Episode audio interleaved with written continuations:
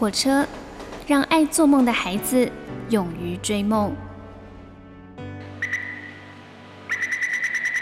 我们相信梦想就在下一站的捷运出口。每一班列车都装载了许多人的故事，关于成长的，关于爱恋的，关于亲情的。欢迎搭乘张曼娟的幸福号列车，列车长张曼娟和您一同分享幸福的时刻。不管是在下雨的时候，还是在天晴的时候，不管是自己一个人的时候，还是和一群人在一起的时候，只要你的心中有着一个挂念的名字，那么你就会觉得人生无比的美好。你所搭乘的是第一个小时的幸福号列车，我是列车长张曼娟。我们来听这首歌，这是阿妹张惠妹所演唱的，就是我想你。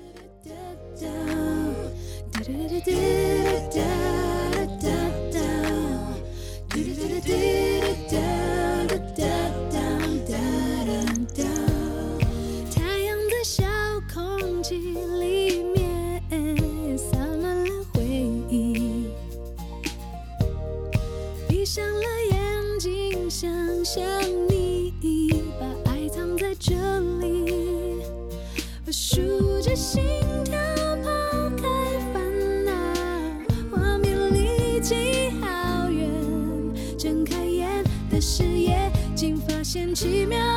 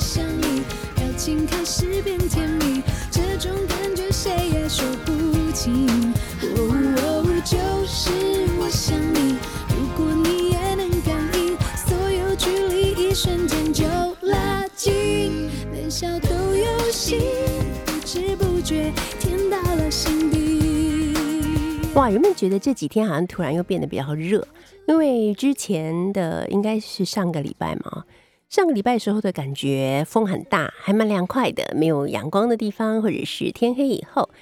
入夜以后吧，可能开一只电风扇，把窗户打开，门打开，就还蛮凉爽的。可是这几天呢，又觉得相当的热，而且这个热是一种闷热。好，就是一种好像在蒸笼里面的那种热，就感觉特别的啊难适应，特别的不舒服啊。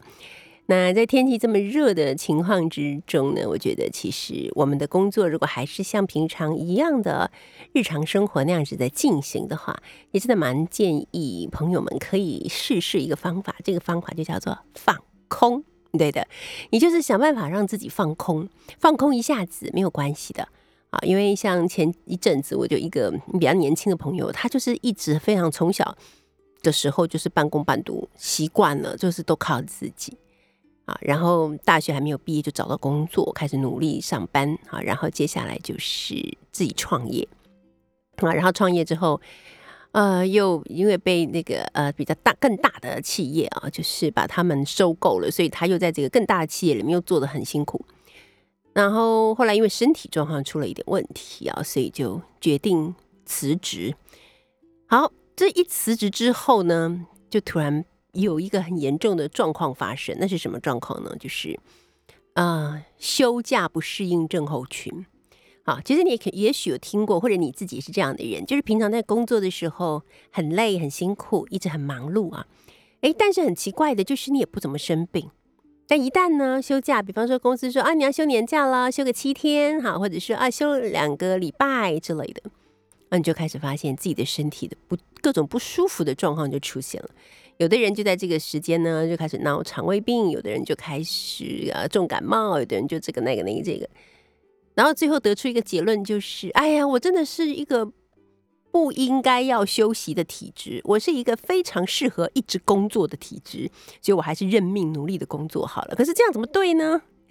人本来就是像白天黑夜的设计一样，人本来就是应该除了工作以外，要有更多的时间是留给自己的，不管是充分的休息、睡眠，或者是发呆放空，都是非常重要的。好，那其实我从小到大就是一个。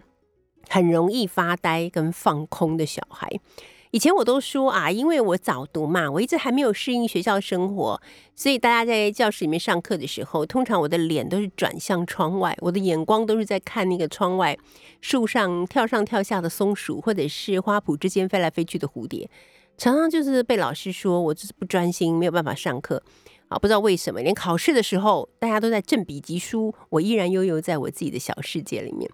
以前我都觉得应该是因为我早读的关系，那后来才发觉，其实我的人生很多的时候都会突然进入一种无意识的放空状态。后来跟我一起工作的呃一群伙伴们，他们就常常有时候在讲一些什么事情，突然发现我好像没有在现场的感觉。虽然我人在现场，但是我好像眼中一片朦胧，不知道到底在想什么。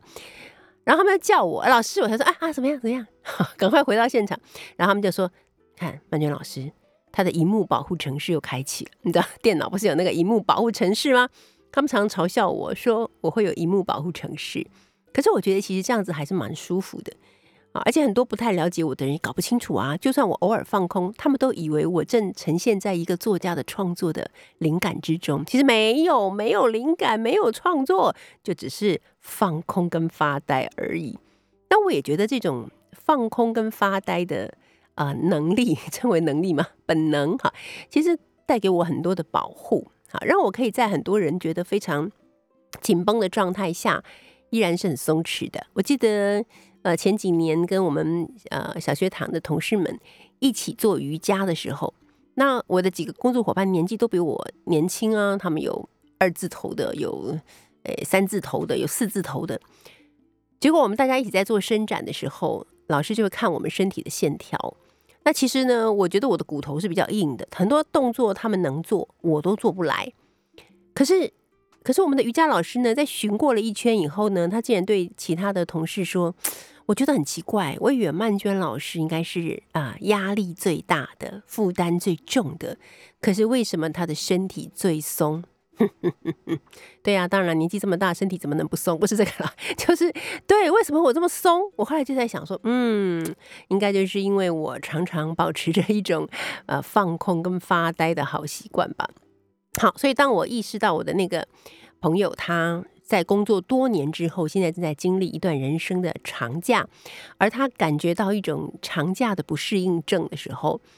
嗯，他问我说：“你你会不会有这样的感觉？”那我就跟他说：“你辛苦这么多年了，歇一歇没关系的。”好，那我这两年其实也常常在反省这件事情。从六年前开始，真是说时迟那时快哈，我成为父母的最主要照顾者。那我觉得，在这个照顾的过程中呢，其实呃压力特别大的，不见得说是啊，因为父母生病，所以你要去帮他挂号，陪他去看医生，或者要去担心他的身体状况，或者要给他一些生活上的辅助等等。其实不是这个，而是很多时候要面对的是自己的心理状态。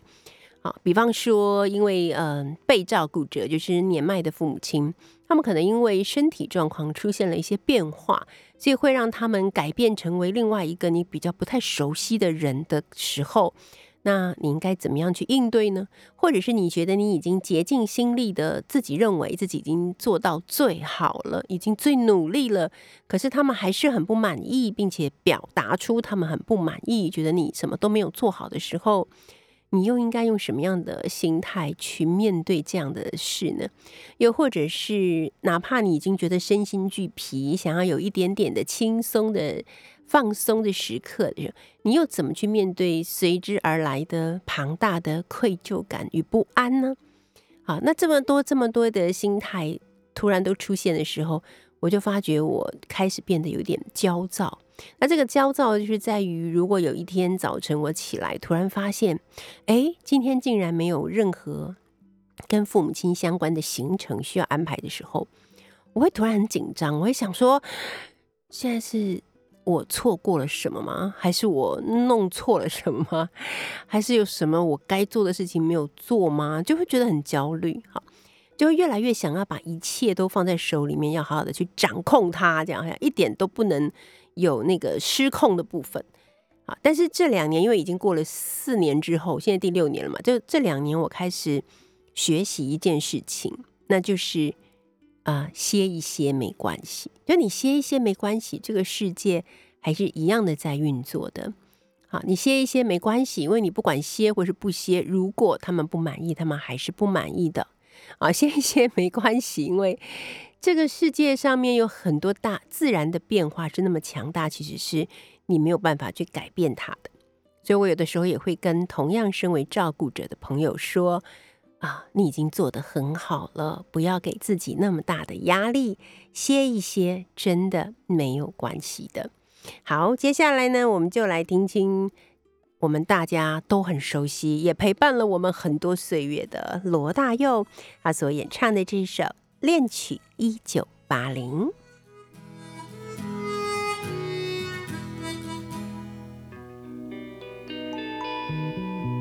你曾经对我说，你永远爱着我。爱情这东西我明白，但永远是什么？姑娘你别哭泣，我俩还在一起。将是明天永恒的回忆。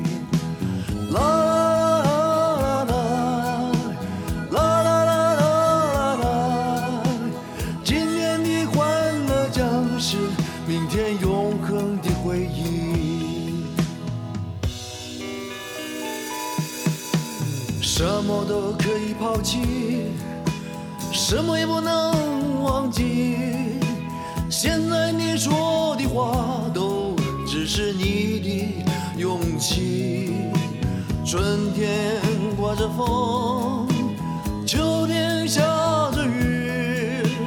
春风秋月多少，海誓山盟随风远去。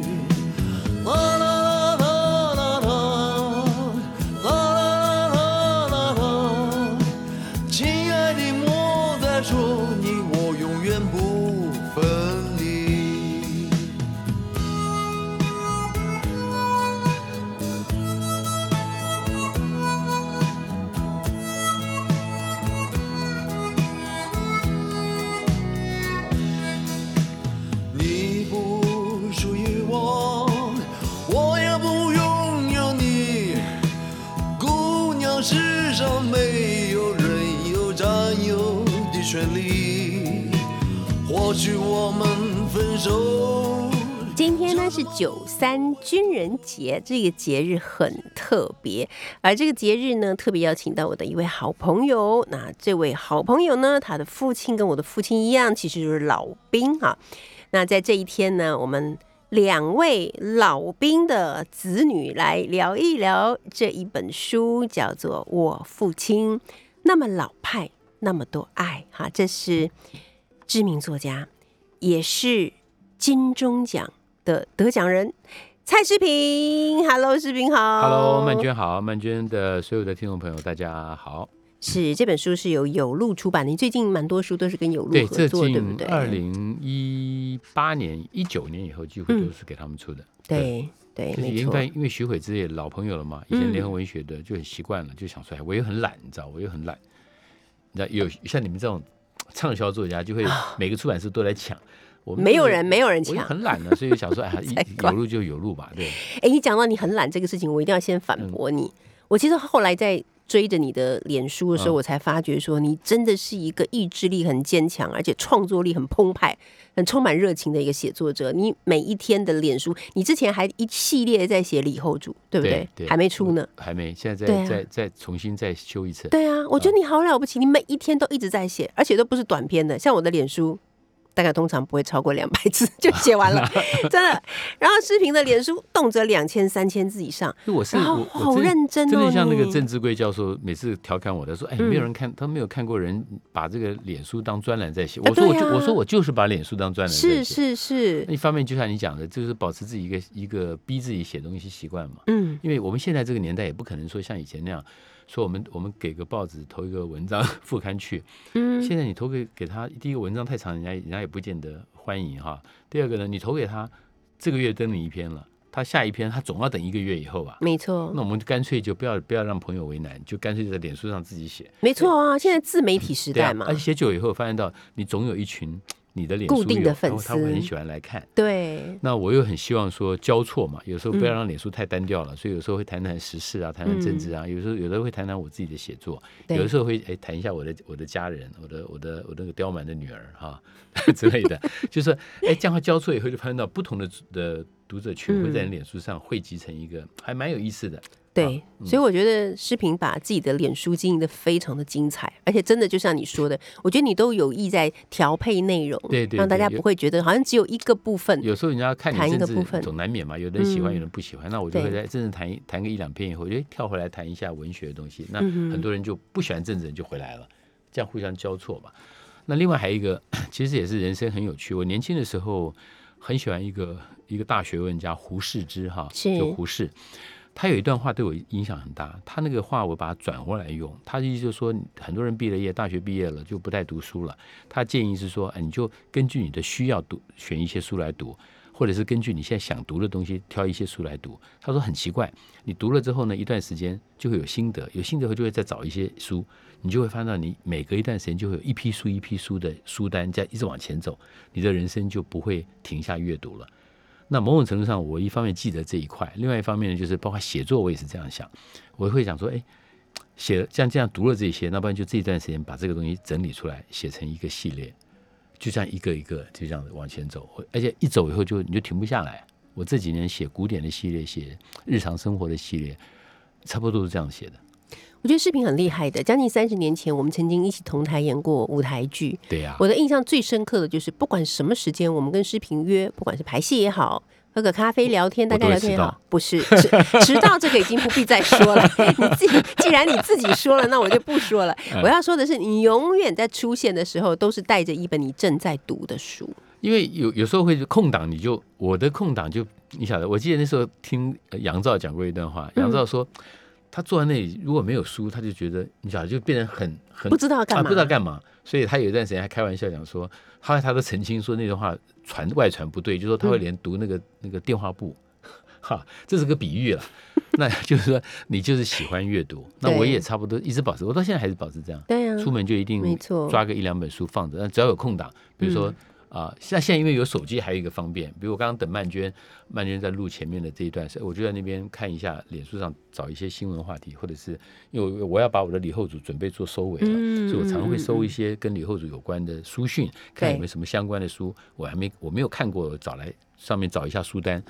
有机会到书店去翻一下，看看值不值得看。嗯那像这个就可以利用这琐碎的时间来利用嘛。对，没错。好，我们赶快来谈谈这本《我父亲那么老派，这么多爱》。这大概是呃，视频在自己的脸书上面对，写专栏的时候，嗯，去年的时候，对写了之后我就停下来，然后一直一直方面要等恰当的时机要出嘛。停下来一个还有一个很重要的原因，是因为去年在七八月的时候就开始写那个张爱玲了，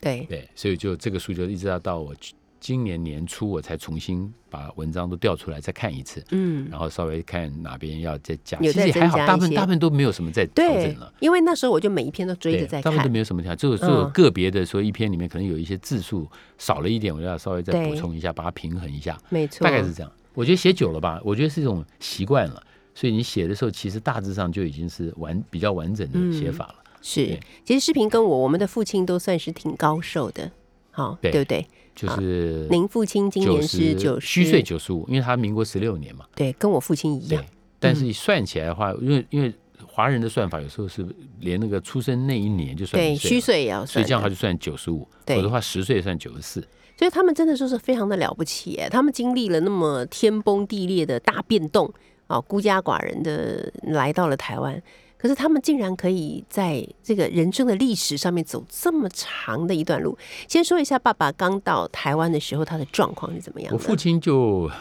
来台湾的时候差不多二十嘛，他二将近二十到二十一之间了，因为他民国十六年嘛。好，然后他来台湾之后就是个兵嘛，他的部队呢都大概在北部移防，所以我们的生活的也就影响到我们后来的这个家庭的生活范围。他大概就在北部，然后一直最南边大概到了新竹、新浦那一带，然后这样北部、中南，最后是定脚在那个杨梅高山顶。他在那个地方，他在新丰认识我妈妈，然后在杨梅高山顶，就我们现在的故乡杨梅那个地方的山上，杨梅高中那个附近，然后部队在那里，然后我妈妈就在定落脚在那里，然后我妈怀了我，然后在那边出生。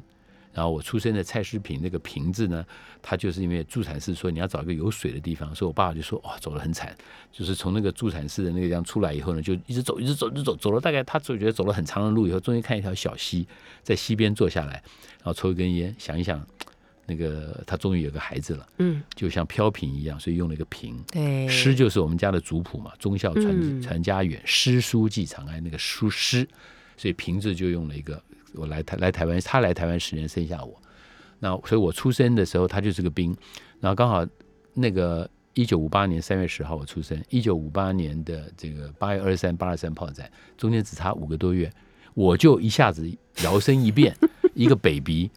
就跑到了金门，就亲历了。对，就亲历了八二三炮战，所以我才会后来在整本书的开头说，是因为蔡英文总统在六十一年的六十一周年的八二三炮战的时候去了金门，嗯，那引发了一些争论讨论，我就有有感而发，说我在六十二年前就去过了。对，我说但是大家不用紧张，我年龄呢也没也也比这个跟蔡英文总统小一点点而已。嗯嗯我说那是因为我去的时候才三两三个月大。对，很巧，真的人生也是完全没有想到，所以我我后来很多人都说你金门人吗？我说我真的不是金门人，嗯，我后来住在金门新村，人生就很多巧合。嗯我在金门新村那个眷村，金门新村跟金门一点关系都没有。对。好，待会儿我们再继续跟视频来聊一聊他为什么会去到金门，然后那段时间到底他经历了什么，以及他们的家庭里面又发生了什么样子的故事啊！今天呢，我们要来介绍这本书，是我的好朋友蔡诗平，我父亲那么老派，那么多爱。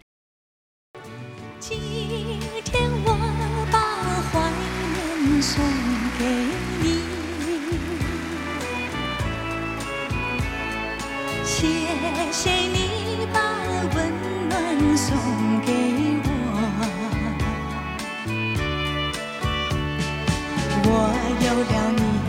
在前哨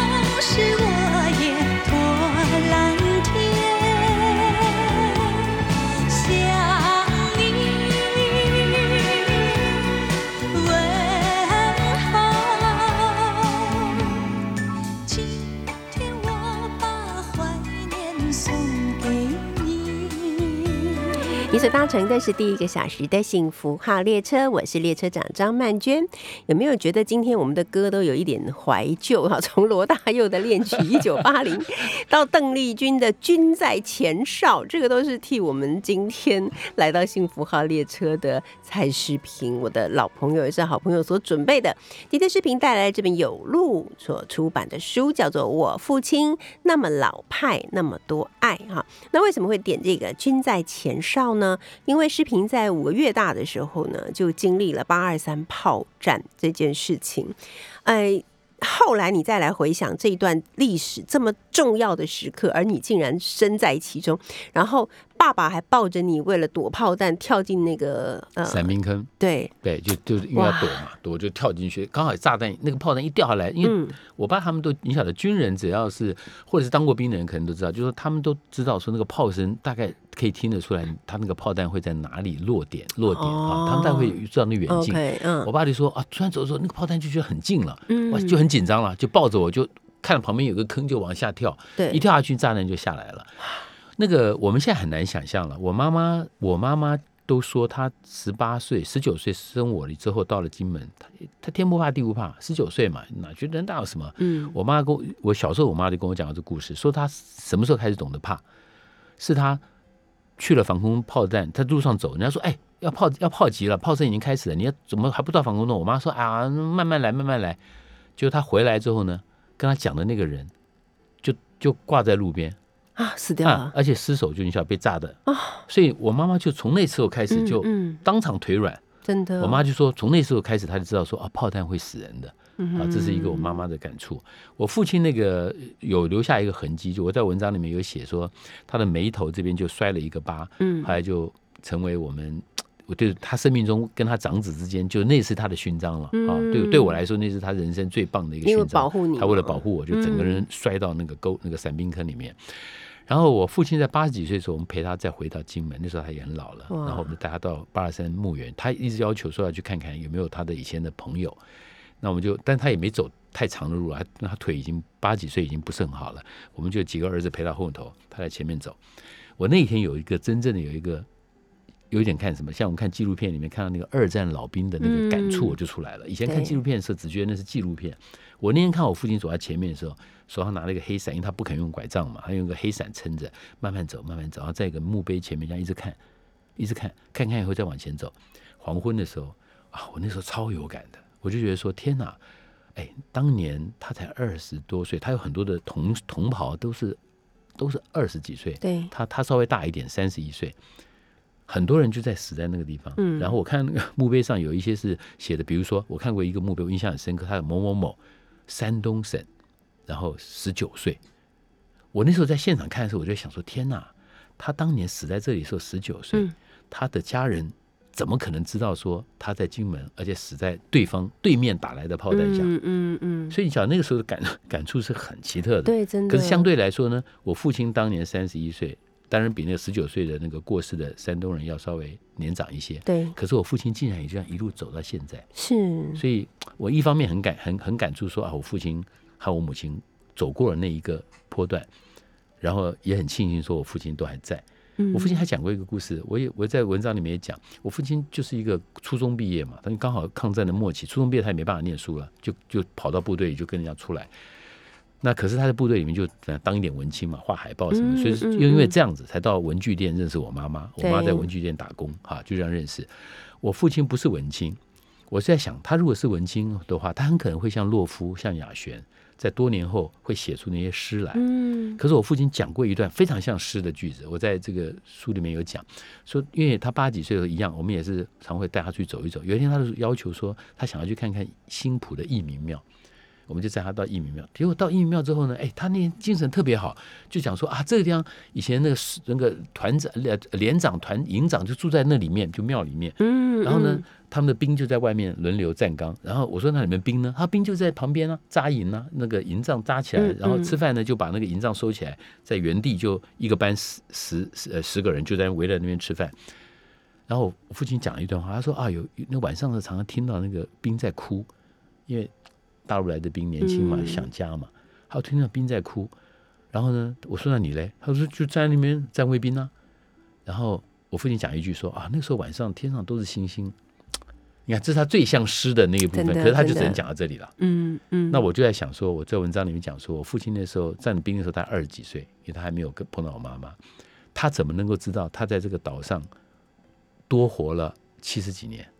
然后认识了他太太，然后生了四个小孩，然后等到他九十几岁生日的时候，我们一个家族十二个小孩，一个主桌，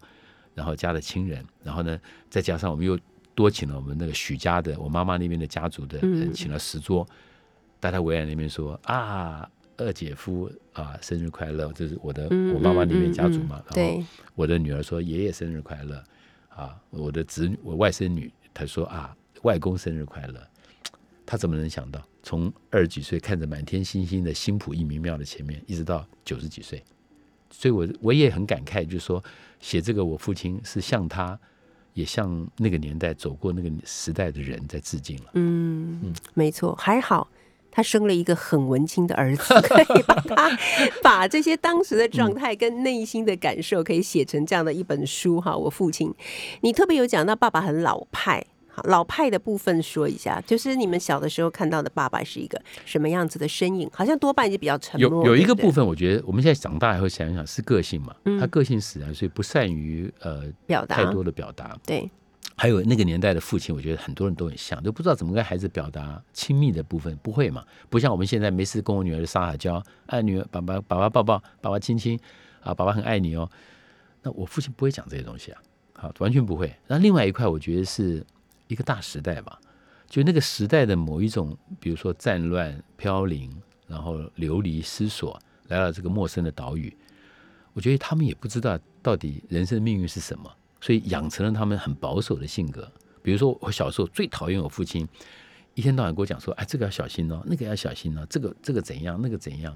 你就觉得我们在十几岁的时候开始人生想往外跳跃、跳跃式的成长的时候，每天就要拉住我被。限制。可是我长大以后才知道说，天哪，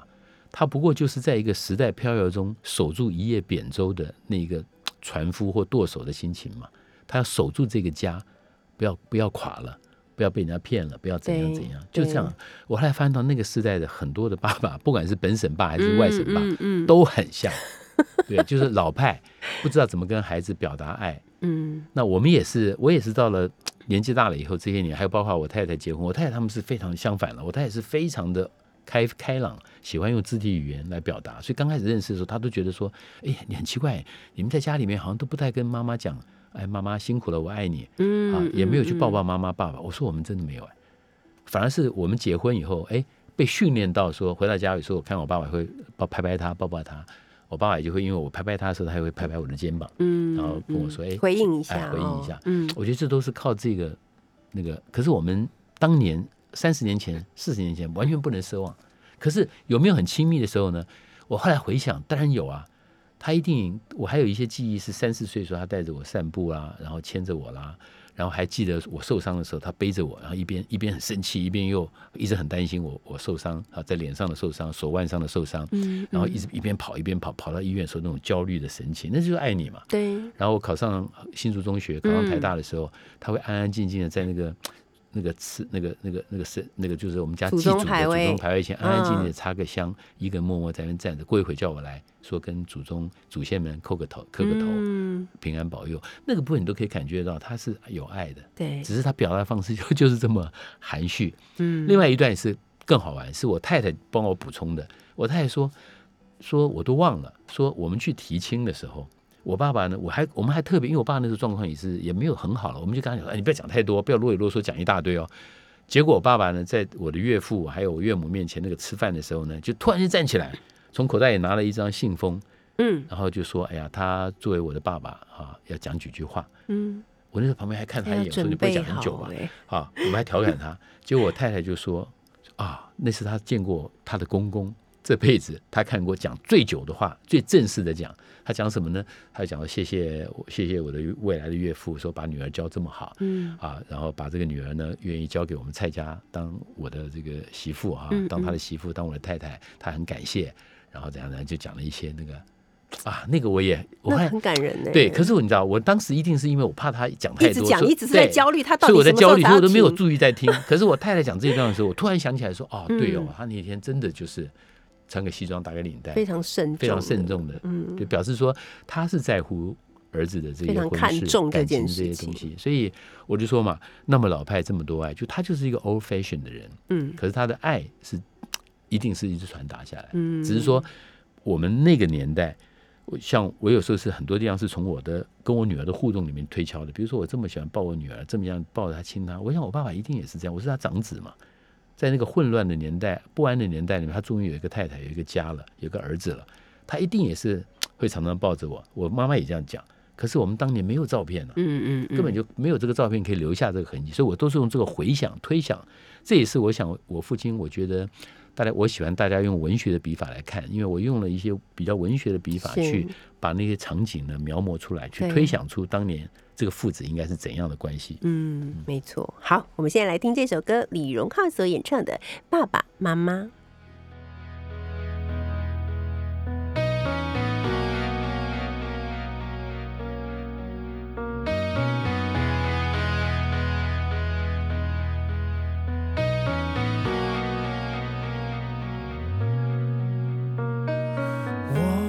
心狠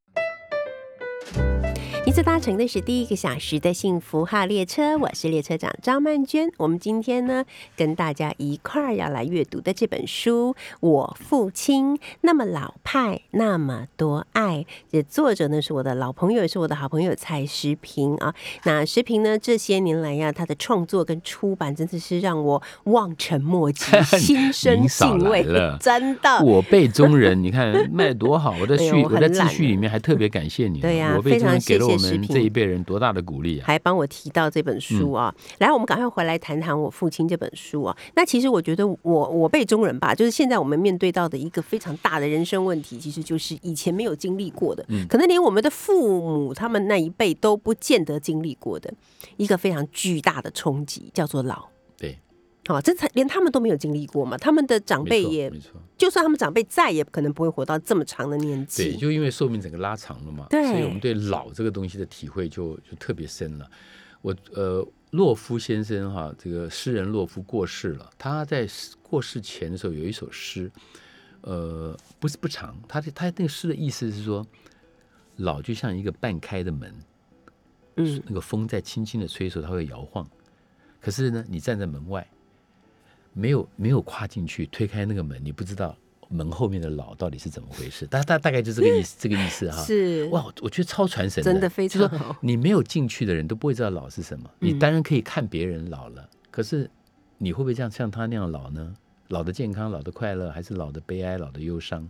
还是说你进去之后，你才发现到哇，老原来是这么回事？所以我我也是看想说啊，一个很很棒的诗人用这个意象来形容老之后，我再回头想一想，一样嘛。我看我的父亲，他就这样走到九几，有时候我也觉得蛮心疼的哈。他就坐在那边打盹，然后我就看到他打盹的时候呢，我就在想说他想什么呢？他打盹的时候，他回到哪个地方？是回到他童年呢？不快乐的童年，因为他童年并不快乐。他有跟我们讲啊，他的母亲很早就过世了，然后他的这个呃后母，就他的我的爷爷又再娶，也后母对他不好，所以他就很早就离开家。那他一定不快乐嘛？那那流亡到台湾这件事情吗？他也不一定是，他当然不是自己要来的嘛。他在上海的时候还还想回去嘞，嗯后来就发现到嗯哇不行了，共产党已经过江了，所以呢吓得要死，他们又再回来找到自己的部队，然后再到台湾来。台湾那那几年南北移防的时候，他也不开心啊，也不知道人生到底怎样。对，碰到我妈妈了，哎，终于好像停下来了，嗯然后开始嗯生了我，然后我的小孩，他也很辛，日子也过得很艰苦。可他一关一关的过以后，到了九几岁生日的时候，看着我们围着他，然后他一定也有很多的内心的感触嘛。所以我我越来越发现到，老师真的就是一个过程呢。你没有进去，你不知道他是怎么回事。可你进去之后呢，那个每一个关的过程都很辛苦，对对，因为你会慢慢的老化嘛。啊嗯，像我看着我父亲就说，人生的路他走了很多，但老化这一个关卡他走的最辛苦。对啊，那我们有一天也可能是这样，所以我我现在反而会这样的，就是说对于老这个事情，我我觉得我更谦卑了。嗯我我知道说有一天我也会这样老，嗯 然后我但我希望的是一个像我平凡的父亲一样，他把他的角色做好了，他并没有逃避做爸爸的责任。对四个小孩这种嗷嗷待哺哈，那个艰苦、那个辛苦、省吃俭用，他都熬过来了。所以我觉得这给我一个启示。所以我最近常给人家签一些书的时候，我都会写说，父亲是一种选择，也是一种承诺嗯，啊。就当父亲，对，当父亲这件事情是一种选择，也是一种承对，诺嘛没错，没错。那对我来说的话，我也我也过了花甲。那我为了让我的花甲不要那么虚不要那么脆弱，我常常都说我是花甲美魔男，嗯啊，你是啊，撑起来一个花甲美魔男的这个，而且还去跑分。马拉松，各位观众、各位对听，那众，那那那是开玩笑。可这都是你知道一种对自我的要求嘛，嗯就希望说我的体能啊各方面状态能够保持，然后有一个目标，你不会说到了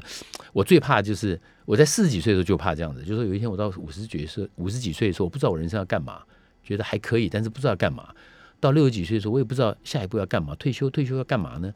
那我就会给自己一个想法，就是说努力的在不同的阶段试一些新东西，啊，看看还有没有可能性。写书就是一个方式，对啊，我就一直在写。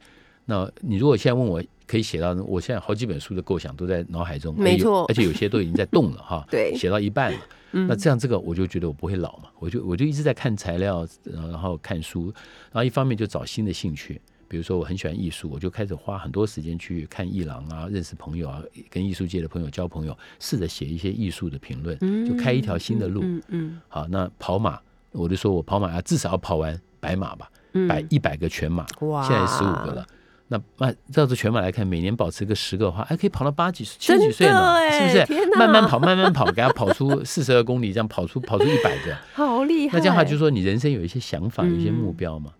然后我也比较能够体会，比如说老这件事情是将来怎么样让我的女儿，她会将来会想到我的时候，会觉得说啊，这个爸爸还蛮不错的。嗯，就像我想到我爸爸的时候，会觉得啊，我爸爸真的是不错，啊要留下一些美好的回忆给小孩。所以我就觉得说，这就是个过程。那每个过程其实都是现在你有体会以后，你就努力的去经营它，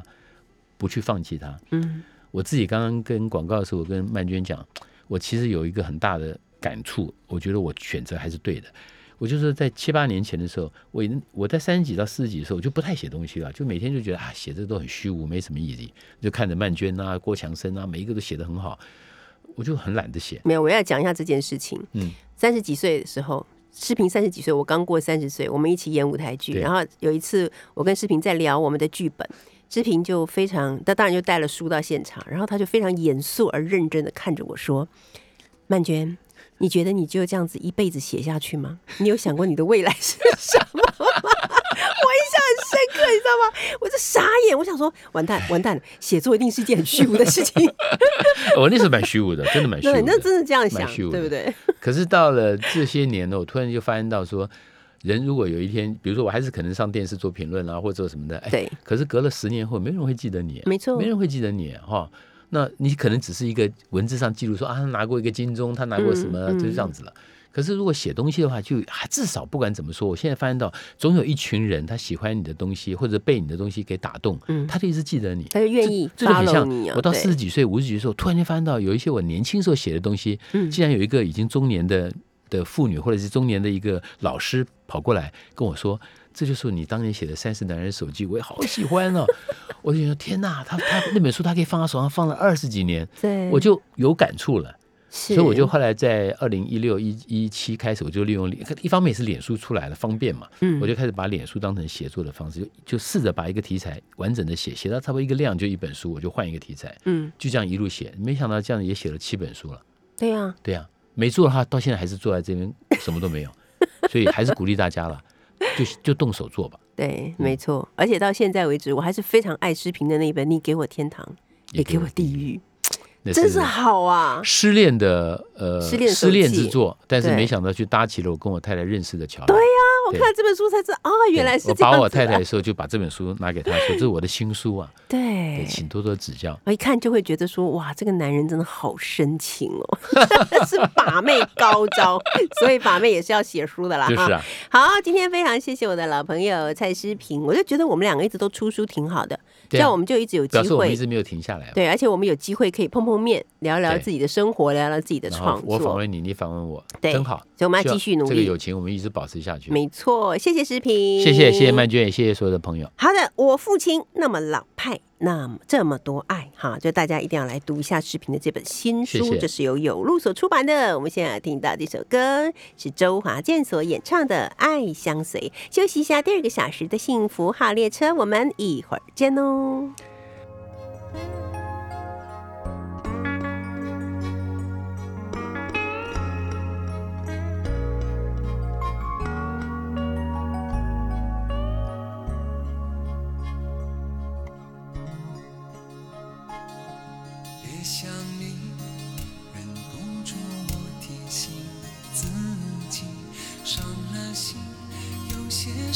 也要过去。心很痛，痛得不想再做我自己。别回头，情已去，缘已尽。很想你，也不是因为失去你，爱了你，用尽我全心全为这一次与你相遇。情难了，难再续，难再续。